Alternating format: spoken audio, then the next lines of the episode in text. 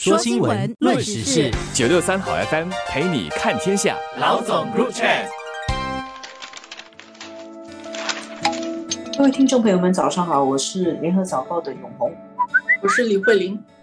我们今天聊一下，还有多五个星期就要举行的中共二十大。中共二十大的这个话题，最近开始有一点人关注了。永红，你要传播什么谣言？传播什么谣言啊？不能传播谣言，因为上个星期五，中国官方他就预见到会有很多媒体会传播谣言，他们先发制人。九月二日的时候，中国的网络监管部门他们通知大家要开始一项为期三个月的行动，打击网络谣言和虚假信息的，叫“清朗打击网络谣言和虚假信息的专项行动”。然后，当然网络上的很多谣言、虚假信息是不好，是不好的。行动的重点他没有提到二十大，可是他第一条就是涉及重大会议、重大活动。重要政策发布以及侮辱、诽谤、英雄烈士、试图否定英雄烈士事迹等精神的谣言和虚假信息啊，这些信息要从严、从快、从重清理处置。而且他还讲的挺细的，他说你要制定完善的处置处罚细则，如果发现这种问题啊，会被警告、禁言、永久封禁等等。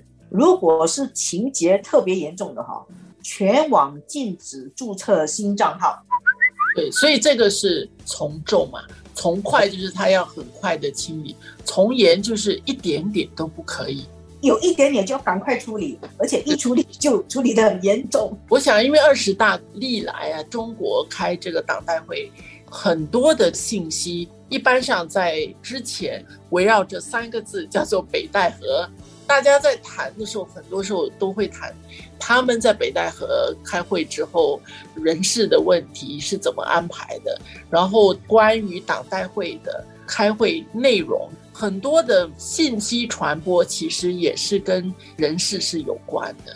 是啦，因为中共的人事安排，第一，他们的每一个官员的权力还是很大，但是那个官员的上或者是退。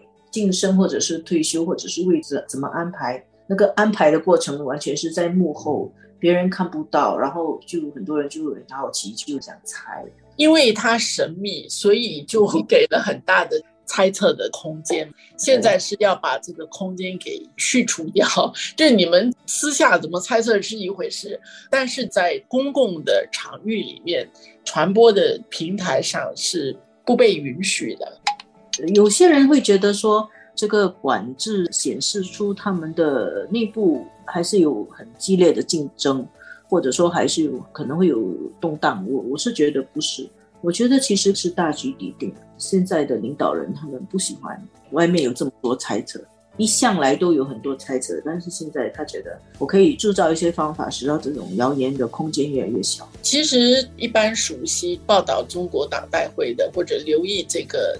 大活动啊，很重要的一点是，一旦他宣布什么时候举行，大家有一个理解，就是很多大的决定就是已经拍板了，有了共识，所以才能够决定这个会议是什么时候举行，就是神仙都要就位了，排列都排列好了。但是过去我们会看到很多这方面的报道，它神秘，所以绘声绘影的。叙述他们是怎么达至这个协议的过程，大家都没有去北戴河，但是我们有时候也很难分出真伪呀。